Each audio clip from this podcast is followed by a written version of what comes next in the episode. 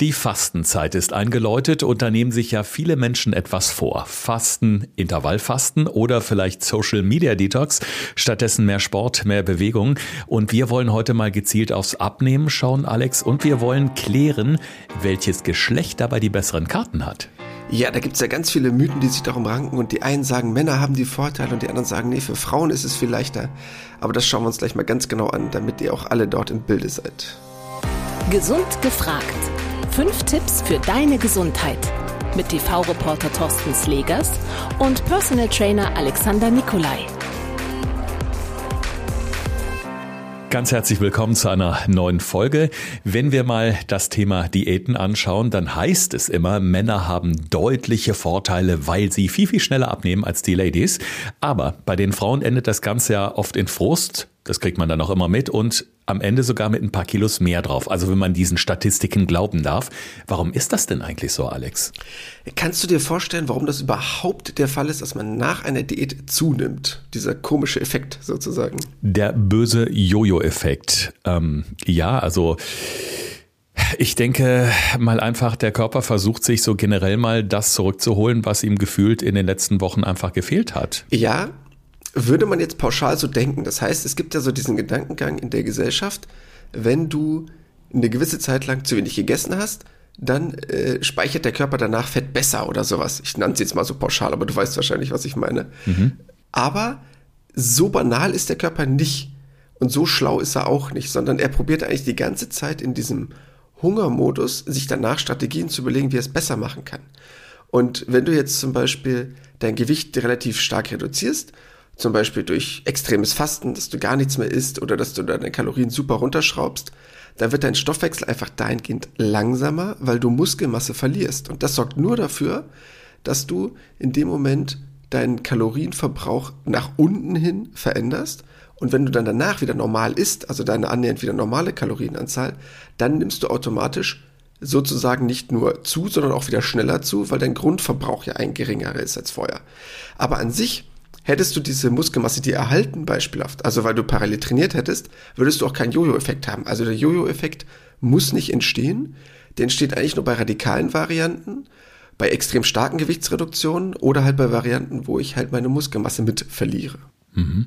Ich erinnere mich selber an mein Intervallfasten. Da war es eben auch so, dass ich ja ein, zweimal am Tag etwa 30 Minuten stramm spazieren gegangen bin. Abends habe ich oft noch so leichte Kräftigungsübungen gemacht. Also genau aus dem Grund, damit meine Muskelmasse eben nicht angegriffen wird. Und ich habe sogar mal vor vielen Jahren ganz, ganz viel abgenommen. Da war es so, da war ich dann viel Mountainbiken, auch kombiniert wiederum mit ein bisschen Krafttraining. Und das ging dann eigentlich relativ gut.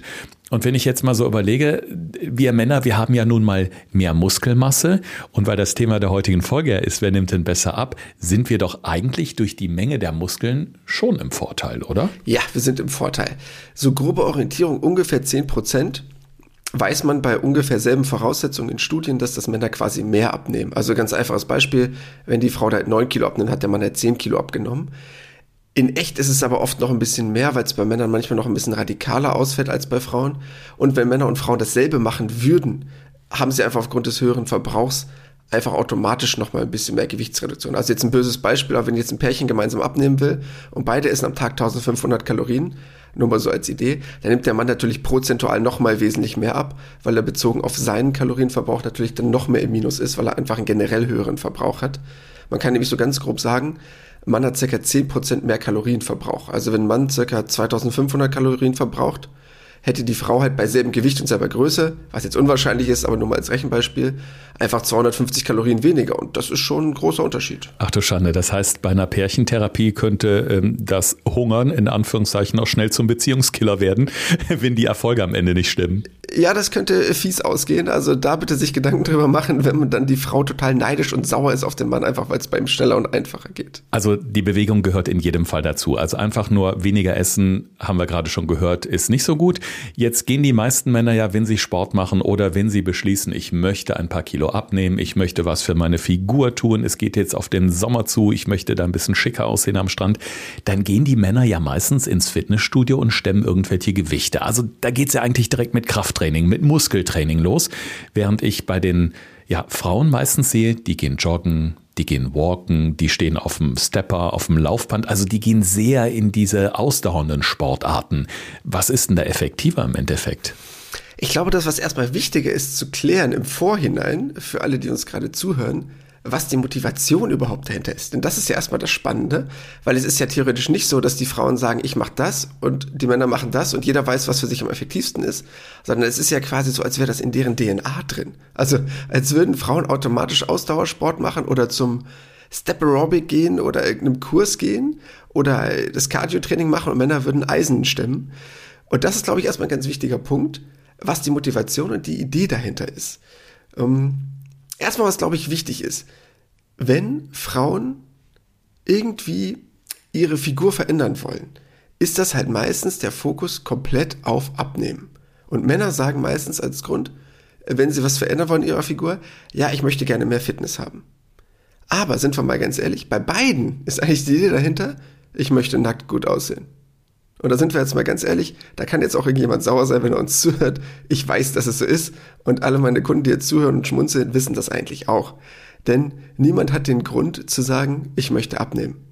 Weil im ersten Moment denkt man das natürlich, aber warum will ich denn abnehmen? Ja, weil es mir nicht gefällt, wie es aussieht. Und dann hast du halt den wirklichen Grund dahinter, der dich emotional auch berührt. Aha. Und das ist erstmal ein ganz wichtiger Punkt. Und Frauen denken halt leider oft, wenn sie ins Fitnessstudio gehen und jetzt da anfangen, die Handeln in die Hand zu nehmen, dass sie davon ja noch Muskelmasse zunehmen würden. Und dann nehmen sie noch zu und dann sieht das noch schlechter aus, in Anführungsstrichen, als es jetzt der Fall ist. Und deshalb vertaufeln leider Frauen komplett Gewichte, was äh, leider kompletter Trugschluss ist. Ja, die Männer, die wollen natürlich äh, am liebsten Muskeln aufbauen, weil es einfach auch ja, sexy aussieht, ne? Das ist ja so die Denke bei den meisten. Ja, und wie du schon sagst, die Frauen, die möchten einfach fit bleiben und haben eben Angst, diese Muskeln zu kriegen. Übrigens ja auch Thema gewesen in einer unserer früheren Podcast-Folgen haben wir ganz klar darüber gesprochen, ähm, dass man aber unendlich viel trainieren müsste, äh, um wirklich ähm, super muskelbepackt äh, zu sein als Frau. Ne? Also so ein paar Mal oder zweimal die Woche ein bisschen Krafttraining macht ja nichts aus. Also im Sinne von, ich sehe jetzt aus wie Hulk in weiblich oder so. Ja, absolut nicht. Also ich erkläre das meinen Kunden immer so, das klingt jetzt vielleicht im ersten Moment komisch, aber die weiblichen Kunden, die bei mir sind, also die Frauen, die bei mir trainieren, in dem Moment, wo Frauen verstanden haben, dass sie so trainieren müssen wie ein Typ, sehen sie aus wie eine richtig gute Frau. das klingt jetzt vielleicht richtig komisch, was ich sage, aber es stimmt. Erst in dem Moment, wo eine Frau angefangen hat zu sagen, okay, ich gehe jetzt mal intensiv in Training und mache nicht nur mit zwei, drei Kilo Handeln so ein bisschen Spaß und werfe die ein bisschen durch den Raum, sondern ich fange mal an, richtig intensiv zu trainieren. Dann fängt eigentlich erst dieser Aspekt Körperstraffung, Bodyshaping, wie auch immer wir es nennen wollen, an. Und erst dann wird es auch wirklich interessant für den Körper, dass er sich auch wirklich verändert. Und viel zu viele Frauen haben leider Angst davor, richtig hart zu trainieren. Da ist natürlich jetzt der Vorteil, da stehst du als Personal Trainer daneben. Du erklärst das natürlich auch direkt. Viele gehen natürlich aber auch hin und holen sich beispielsweise über die sozialen Netzwerke von Influencerinnen und Influencern Tipps, denken, Mensch, die oder der sieht toll aus, das muss ja funktionieren, das mache ich jetzt genauso. Und glaubst du nicht auch, dass dadurch so im Kern schon ganz vieles falsch gemacht wird, also dass man schon im Grunde mit einem falschen Plan an die ganze Sache rangeht? Ja, das größte Problem ist, oder das, was mich am meisten stört, ist, dass die alle denken, das wäre ein Sprint und kein Marathon. Ich kann das natürlich verstehen. Wenn ich mir irgendeine Zeitung kaufe, die irgendwo am Kiosk liegt oder in dem nächsten Zeitschriftenladen um die Ecke und da steht drauf, in sechs Wochen zur Bikini-Figur oder zur Strandfigur, dann ist das natürlich top motivierend. Das klingt natürlich wesentlich cooler, als wenn ich zum Kunden sage, das wird jetzt ein Jahr ganz harte Arbeit. Das ist natürlich viel cooler, wenn ich das lese. Aber das ist leider das, woran die meisten scheitern. Denn das funktioniert einfach nicht. Und das ist leider auch das Problem von den meisten Frauen. Und das ist das, was mir auch wirklich in der Seele wehtut und was man jetzt einfach auch mal loswerden muss, dass die meisten Frauen dann aufhören, wenn es eigentlich erst anfängt, effektiv zu werden. Also einfaches Beispiel. Die meisten Frauen hören auf mit Fitnesstraining nach so ungefähr acht bis zehn Wochen. Dann sagen sie, das bringt nichts mehr. Also die, die Anfang Januar angefangen haben, weil sie gute Vorsätze hatten, hören meistens so, das weiß man so im Schnitt, ungefähr Ende Februar auf. Und das Ding ist einfach, wenn du anfängst zu trainieren und du baust ein bisschen Muskelmasse auf und du wiegst dann ein, zwei Kilo mehr, dann sieht das auf der Waage natürlich blöd aus. Das kann ich ja auch verstehen. Aber diese Muskelmasse, die du dir erarbeitet hast, erhöht ja quasi deine Leistungsfähigkeit. Also die sorgt dafür, dass du ja wie so ein Motor hast mit einer höheren PS-Zahl. Und der sorgt dafür, dass du mehr verbrennst. Aber du musst dir erst diese Muskelmasse erarbeiten. Also du musst quasi erst einzahlen auf dieses Abnehmkonto. um dann davon zu profitieren. Aber das erzählt denen leider keiner und dann denken die, ja Mist, ich habe jetzt zwei Monate Sport gemacht und ich habe zwei Kilo zugenommen. Das bringt ja alles nichts bei mir. Und das sind dann die, die nach Hause gehen und sagen, ja nee, ich habe Sport gemacht, das hat alles nichts gebracht, das funktioniert bei mir nicht. Mhm. Wo ich dann so eine Mischung habe aus wachen, aus lachenden und weinenden Auge, weil es einfach nicht stimmt und es einfach erst effektiv wird, wo leider die meisten schon aufgehört haben. Jetzt muss man natürlich auch mal gucken, wo sitzen denn eigentlich so die Fettpölsterchen? Also wo will man jetzt gezielt trainieren, damit die möglichst schnell weniger werden oder schmelzen, um es mal so äh, bildlich zu formulieren. Da gibt es ja auch Unterschiede bei Mann und Frau. Also wir sehen oft Männer mit einer dicken Plauze, heißt, guck mal, der hat einen Bierbauch. Und äh, bei den Frauen ist es ja meist nicht der Bauch, das ist dann vielleicht der Po, der gefühlt den Damen zu dick ist, wo sie sagt, da muss was weg. Wie sieht es da grundsätzlich aus mit der Verteilung von Fettpölzerchen am männlichen und weiblichen Körper? Ja, also du hast das schon mal sehr gut so grob eingeschätzt. Erstmal glaube ich wichtig, was meinst du denn, woran das liegt? Warum gibt es denn so eine ungleichmäßige Verteilung oder warum sind Männer eher der Bierbauch, um es mal banal zu sagen, und Frauen halt mehr so Hüfte Po. Äh, vielleicht hängt es irgendwie mit, äh, keine Ahnung, damit zusammen, dass Frauen Kinder bekommen und da gewisse Reserven anlegen müssen für den Fall einer Schwangerschaft? Ja, perfekt. Weil jetzt ganz banal gesagt, jetzt stell dir mal vor, du hast einen dicken Bauch und da drin steckt noch ein Baby, dann hast du ein Problem. So, das heißt einfach für Frauen ist das Körperfett einfach in dem Sinne mehr an Hüften, an Oberschenkel, Po verteilt und bei Männern ist es halt ein bisschen konzentrierter am Bauch. Das klassische einmal das viszerale Fett, also das, was um die Eingeweide drumherum sind, was wir schon ein paar Mal besprochen haben. Und halt das Fett, was überhalb der Bauchmuskulatur ist. Die subkutane Fett, also das, was man quasi greifen kann in dem Moment. Denn es gibt ja auch Männer, das kennst du wahrscheinlich auch, die haben so einen relativ schwabbeligen Bauch und andere haben einen relativ festen Bauch, sind aber trotzdem dick. Und deshalb ist das nochmal so ein kleiner Unterschied. Aber das hat halt auch seine Vor- und Nachteile.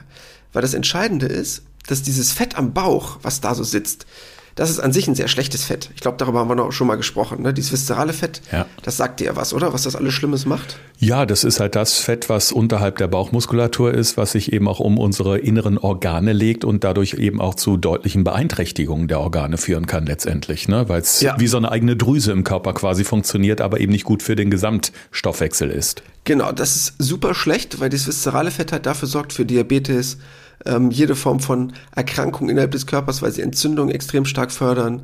Das heißt, äh, nicht nur Diabetes, sondern auch allgemein, was das Übergewicht angeht, ist es sehr schlecht, weil durch das Übergewicht nur im Bauch letztendlich ganz viele Entzündungen im Körper entstehen könnten, äh, Bluthochdruck. Also all diese Sachen, die damit einhergehen, sind halt dahingehend sehr, sehr schlecht. Aber was der Vorteil von diesem Fett ist, das wird sehr gut stoffwechseltechnisch genutzt. Das heißt, der Körper kann dieses Fett sehr gut stoffwechselmäßig nutzen. Das heißt, wenn ich Gewicht verliere, verliere ich natürlich dort auch was. Was dann für den Mann super ist, weil dort ja sein einziges Fett sitzt und der merkt dann sofort, oh cool, das wird ja weniger. Und dann legt er da das Maßband an oder was auch immer und sieht, oh super, passt ja, oder das Hemd spannt einfach nicht mehr so.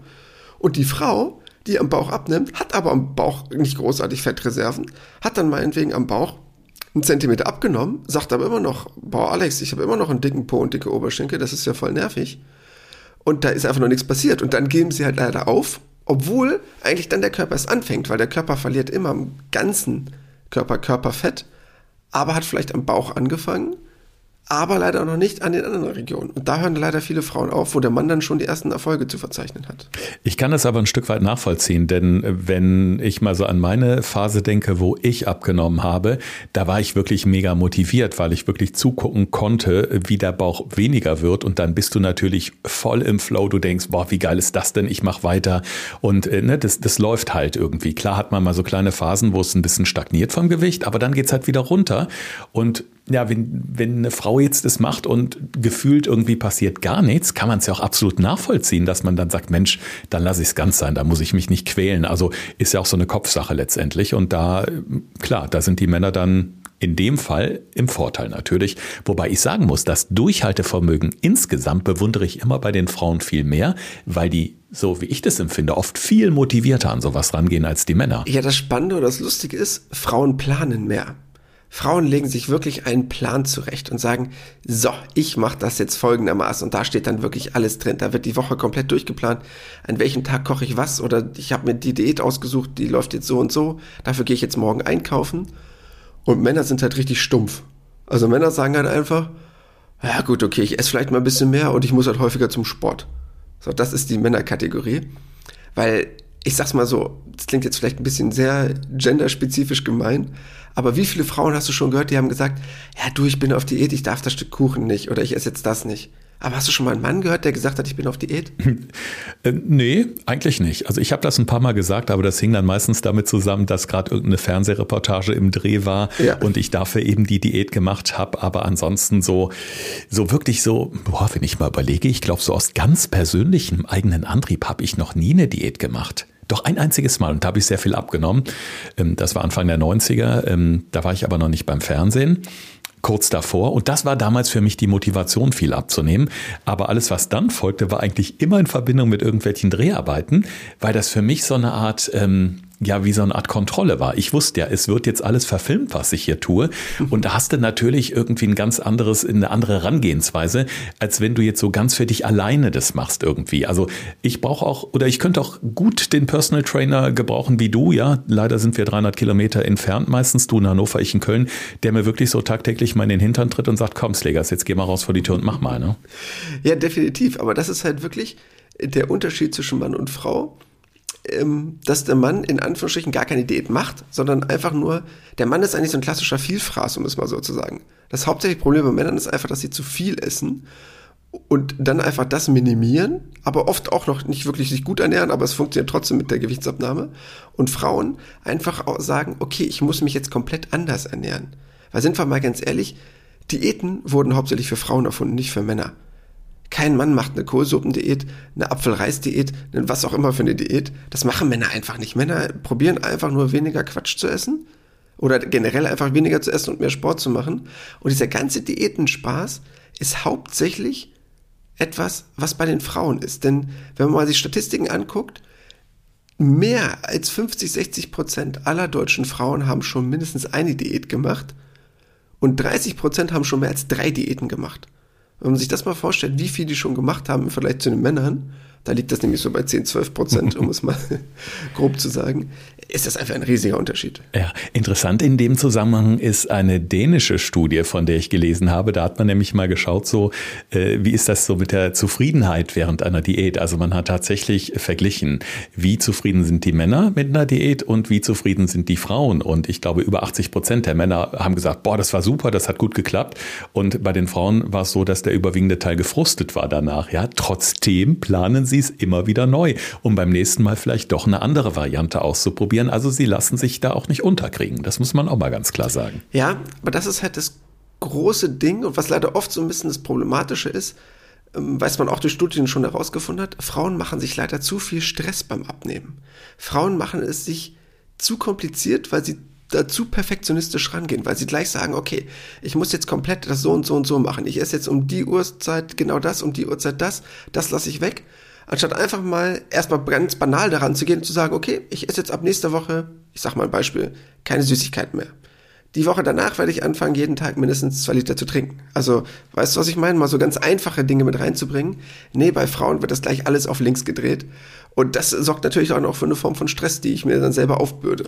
Wir beide stehen jetzt gerade kurz vor neuen Dreharbeiten zu einer neuen Fernsehreportage und da geht es unter anderem um sogenannte Stressessen oder emotionales Essen. Also ich kenne das selber auch, wenn ich in einer schlechten Stimmung bin, dann sage ich, ach Gott, ich brauche jetzt was Süßes. Oder wenn ich einen tollen Tag hatte, wo ich sage, boah, das war klasse heute, jetzt setze ich mich mal schön in die Sonne und trinke ein Bier. Also äh, so stimmungsbedingt zu gewissen Lebensmitteln oder Getränken greifen, ja, ähm, das ist ja auch so ein Thema.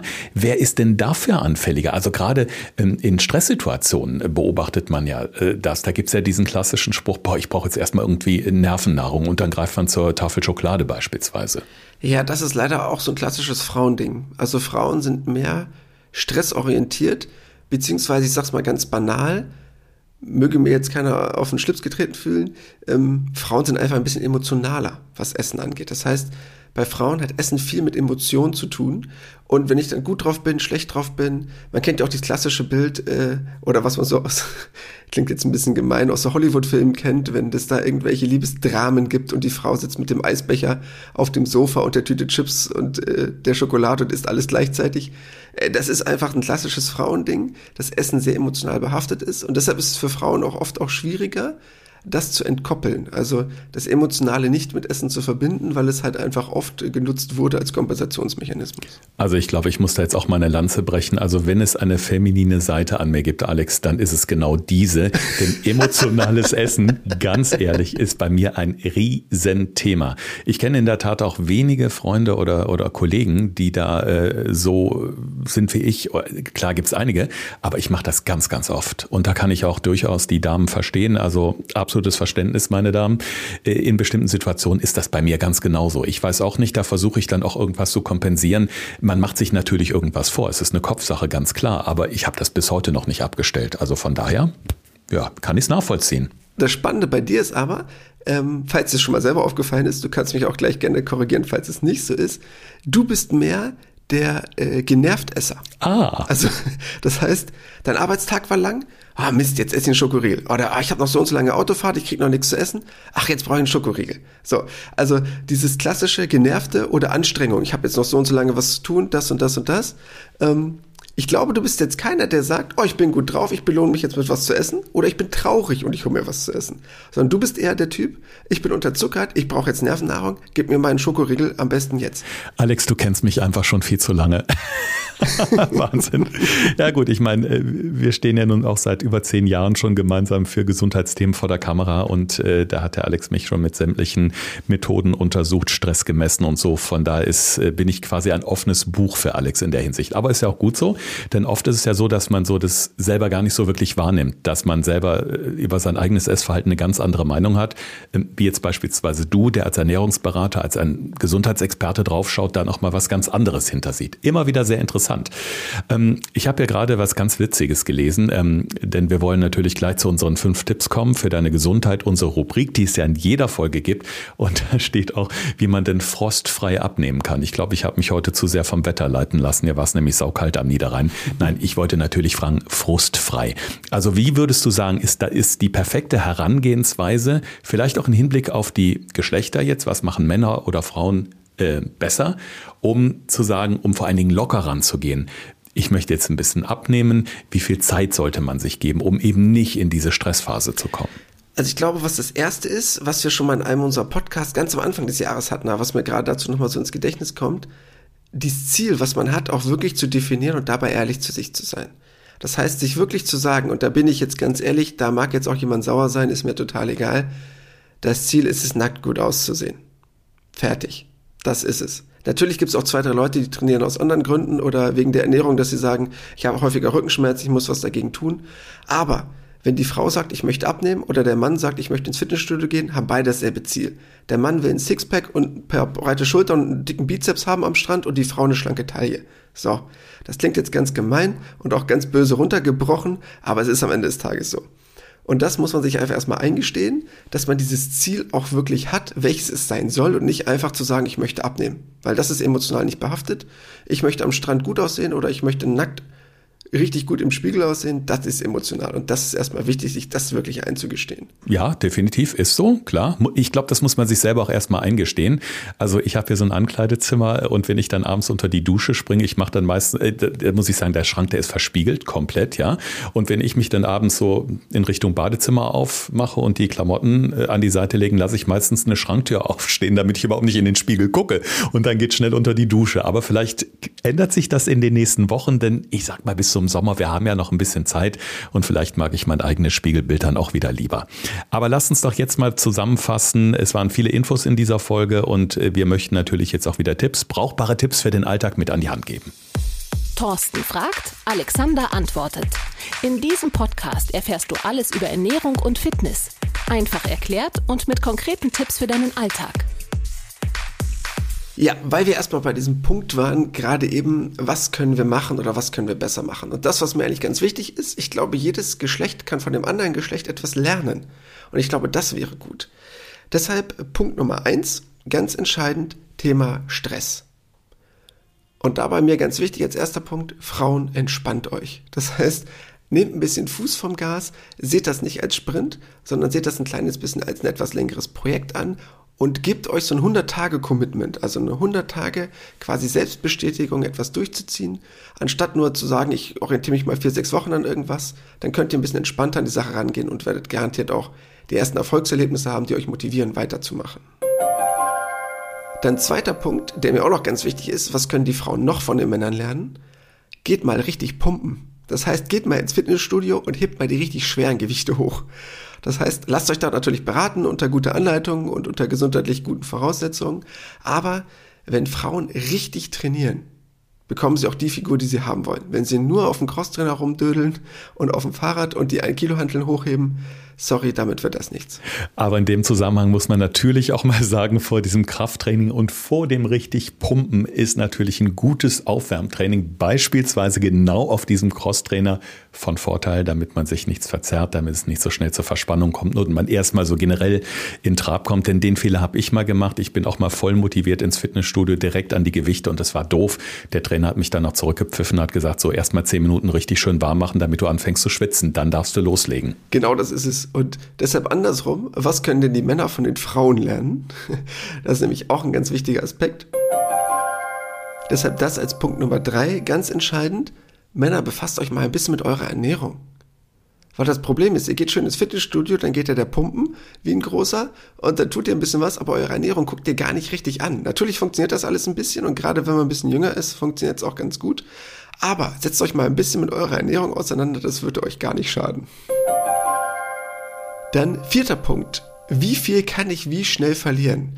Und das ist ein ganz wichtiger Aspekt, weil da viele immer auf irgendwelche Harakiri-Ideen kommen. Denn das Entscheidende ist es, während einer Reduktionsphase, wo ich aktiv daran arbeite, mein Körpergewicht zu reduzieren, möglichst wenig Muskelmasse bzw. keine Muskelmasse zu verlieren. Beziehungsweise im besten Fall sogar noch welche aufzubauen. Und das geht nur, wenn ihr es schafft und deshalb ganz genau zuhören.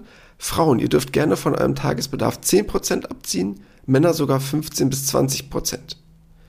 Wenn ihr das macht und parallel euch gesund ernährt, regelmäßig ernährt und noch etwas für eure körperliche Fitness tut, dann könnt ihr einen Jojo-Effekt vermeiden, sonst nicht. Das heißt, seid ihr von den Kalorien noch drüber, das heißt, dass ihr noch mehr Kalorien reduziert als 10, 20 Prozent, dann schafft es euer Körper nicht, wird Muskelmasse abbauen und ihr kommt leider in Jojo-Effekt rein. Deshalb auch das ein ganz wichtiger Punkt. Eine gute Figur ist kein Sprint, sondern ein Projekt. Ich habe gerade mal hier in meinem Tagebuch von damals nachgeschaut, Alex, wo ich auch mal äh, diätet habe. Ich hatte da im Schnitt ja gut ein gutes Kilo, ja meistens so anderthalb Kilo pro Woche, die ich abgenommen habe. Da würdest du aber sagen, das ist ein ganz gutes Mittelmaß? Ähm, was hast du denn damals gegessen? Wie viele Kalorien hatte das denn? Hast du so einen Shake gemacht, war das, glaube ich, ne? Ja, genau. Ich habe damals zwei Mahlzeiten durch einen Shake ersetzt. Also morgens und abends und mittags habe ich mhm. ähm, viel Gemüse gegessen, auch Fleisch, ja. Ähm, also durchaus auch Kohlenhydrate. Also natürlich versucht, möglichst gute Kohlenhydrate zu essen, so dass ich auch das Gefühl hatte, ich bin richtig satt. Äh, und ja, wie gesagt, die anderen Mahlzeiten morgens und abends habe ich durch einen Proteinshake ersetzt. Ja, also gut, dann wirst du wahrscheinlich auch nur so bei 1000 Kalorien gelandet sein am Tag. Ich glaube 1500 oder so hatte ich, glaube ich, so etwa. Ja, gut, okay. Wenn du so 1,5 hattest und du hast ja einen Tagesverbrauch ungefähr vom Doppelten, also circa 3000 Kalorien brauchst du ja am Tag bei deiner Größe. Wenn du dann 1500 am Tag sparst, sind das in der Woche circa ja, 10.000 Kalorien. Und das ist schon etwas mehr als ein Kilo Fett. Also das kann schon ganz gut hinkommen. Ich hoffe natürlich, dass du zu der Zeit nicht allzu viel Muskulatur verloren hast. Ein bisschen ist natürlich auch noch Wasser, was zusätzlich mit Flöten geht. Aber äh, in so einer Form und Weise geht das schon. Und mal begrenzt geht das auch für eine gewisse Zeit. Aber der Körper hat es natürlich lieber, wenn es nicht ganz so viel ist, was er reduzieren muss. Dann ist es für ihn nicht ganz so sehr eine Stresssituation. Ja, es war auf jeden Fall äh, begrenzte Zeit. Das hatte ich mir auch äh, als Limit gesetzt, weil ich eben auch kein Risiko eingehen wollte. Ich habe sehr viel Wasser getrunken in dieser Zeit und ich habe sehr viel äh, Bewegung gehabt. Also ich bin jeden Tag mindestens anderthalb Stunden Mountainbike gefahren, auch in dieser Zeit und habe da schon gemerkt, das tut mir auch gut. Also ich hatte jetzt auch nicht das Gefühl, irgendwie mir fehlt was, aber äh, wahrscheinlich dann die Kombination mit dem Sport hat auch noch dazu geführt, dass es doch relativ fix ging letztendlich. Ja, weil das, was so eine grobe Orientierung ist, ich sag mal so ganz banal, das klingt jetzt für viele erstmal komisch, weil sie sagen, das ist mir viel zu wenig, aber das wäre gesund, sind so zwei bis vier Kilo im Monat. Das heißt so zwei Kilo für eine Frau, bis zu vier Kilo für einen Mann, also pro Woche ein Kilo, das ist schon verdammt viel. Also das ist schon eine Menge. Das sind im Monat äh, über 30.000 Kalorien. Das heißt, man muss am Tag schon 1.000 Kalorien einsparen oder zusätzlich verbrennen. Und das ist schon ein Riesenwert. Deshalb so äh, zwei Kilo sind relativ entspannt machbar. Alles drüber ist dann schon, ähm, ja, entweder eine Sache, die man wirklich nur punktuell sehen sollte, aber was auch langfristig ein bisschen schwierig ist, falls man dann eventuell in einen Jojo-Effekt reinkommt. Ja, und der letzte Tipp, Thema intermittierendes Fasten, weil wir dazu auch viele Rückfragen bekommen haben. Kann ich denn über so eine Variante abnehmen? Ganz ehrlich, bis zu einem gewissen Grad ja, für eine Topfigur nein. Für Männer ist intermittierendes Fasten gar kein Problem. Und für eine Frau, die ein bisschen zu viel wiegt, ist das auch kein Problem. Das heißt, wenn eine Frau jetzt so ein BMI von 30 hat, um so BMI 30 mal einzuschätzen, das wäre eine Frau, die, ich sag mal, 1,70 groß ist und 90 Kilo wiegt. Und anstatt 90 Kilo gerne 70 Kilo wiegen würde oder 75, also die 10, 15 Kilo auf jeden Fall abnehmen möchte. Da ist intermittierendes Fasten kein Problem. Wenn ich aber stark an meine Reserven komme und ich will nur die letzten 3, 4, 5 Kilo verlieren, ist intermittierendes Fasten nicht mehr die Lösung alleine, weil der Körper dann schon echt an seine Grenzen kommt. Das heißt, äh, da ist dann für Frauen wichtig, wirklich ihre Ernährung anzuschauen, das gut über den Tag zu verteilen, weil dann würde es nicht mehr gehen und ich möchte, dass ihr da nicht unentspannt seid und enttäuscht seid, wenn es dann nicht mehr funktionieren sollte. Also wenn ich jetzt mal so ein bisschen zusammenfasse, grundsätzlich ist es so, Alex, Männer nehmen in Summe schneller ab, weil sie eben ein bisschen besser Fett verbrennen können. Frauen gehen oft zu verkopft an die Sache ran und viel zu geplant. Also wir sollten alle mal uns ein bisschen entspannen und vor allen Dingen auch unsere Ziele nicht zu hoch stecken, weil der Frust am Ende zu groß wird. Könnte man mal so jetzt ganz äh, kurz und knapp zusammenfassen, eigentlich so als kleines Learning aus dieser Episode für die nächsten Tage, für die nächsten Wochen, wo man was tun will. Ja, auf jeden Fall. Also man kann jetzt natürlich grob im Kopf sich vorstellen, ach, Mensch, jetzt die Männer haben es wieder leichter. Aber letztendlich haben es die Männer auch wiederum nicht so gut, weil dieses Bauchfett, was Männer haben, ist halt einfach super stoffwechselaktiv. Und wenn ich dadurch Bluthochdruck, Diabetes, Entzündungserkrankungen bekomme, ist das natürlich auch nicht gut, weil wenn Frauen längere Zeit Übergewicht haben, schadet das halt dem Körper einfach nicht so sehr. Unabhängig jetzt von dem optischen Aspekt, wenn es jemand stört. Und äh, deshalb, am besten schaut sich jeder vom anderen so ein bisschen was ab. Also die Frau geht es einfach ein bisschen entspannter an, geht sozusagen da so ein bisschen aus dieser Stresssituation raus und geistet sich nicht vielleicht zu schnell zu viel zu wollen. Und der Mann fängt vielleicht mal ein bisschen an zu überlegen, seinen Lifestyle ein bisschen zu ändern und nicht Harakiri-mäßig im Fitnessstudio zu wohnen. Ähm, deshalb, so kann, glaube ich, jede Seite von der anderen ein bisschen was lernen. Und äh, wenn wir das schaffen, äh, dann können auch alle relativ entspannt abnehmen und sollten dann nicht so genderspezifisch denken, sondern eigentlich die Vorteile des anderen mitnutzen können. Ach, das ist doch super. Also können wir eigentlich unsere Frage, wer nimmt besser ab, Männer oder Frauen, mit einem Unentschieden beantworten und gucken jetzt ganz entspannt und stressfrei auf die nächste Woche und auf ein neues Thema. Ja, Thorsten, nächste Woche das Thema ein relativ mh, hm, neues Thema, was aber eigentlich immer mehr in den Fokus gerät und deshalb eigentlich mir ein ganz wichtiges Thema ist, weil das leider noch viel zu wenig Beachtung bekommt. Das Thema Endometriose, also die Unterleibserkrankung bei Frauen, die oft eintritt, was ganz, ganz viele Frauen haben und sich gar nicht dessen so unbedingt bewusst sind. Und dafür wollen wir mal ein bisschen sensibilisieren und auch, was man durch das Thema Ernährung dafür tun kann. Da bin ich sehr gespannt. Also in diesem Zusammenhang schreibt uns auch gerne eure Fragen über Instagram sehr gerne. Podcast Gesund gefragt heißen wir da. Wenn euch das beschäftigt, wenn ihr eigene Erfahrungen habt oder vielleicht auch einfach präventiv Fragen habt, schickt ihr uns gerne. Dann würden wir die natürlich in diese neue Episode nächste Woche mit aufnehmen. Sehr gut, ich bin gespannt. Das ist ein ganz interessantes Thema und auch ein ganz neues, aber auch sensibles Thema. Und ähm, ich würde es aber einfach gerne mal aufgreifen, weil ich glaube, dass es ganz, ganz wichtig ist, da mal ein bisschen Aufklärung zu betreiben. Dann hören wir uns nächste Woche wieder. Wir freuen uns auf euch in einer neuen Episode von Gesund gefragt. Bis dahin habt ein paar schöne Tage und bleibt gesund. Das war Gesund gefragt.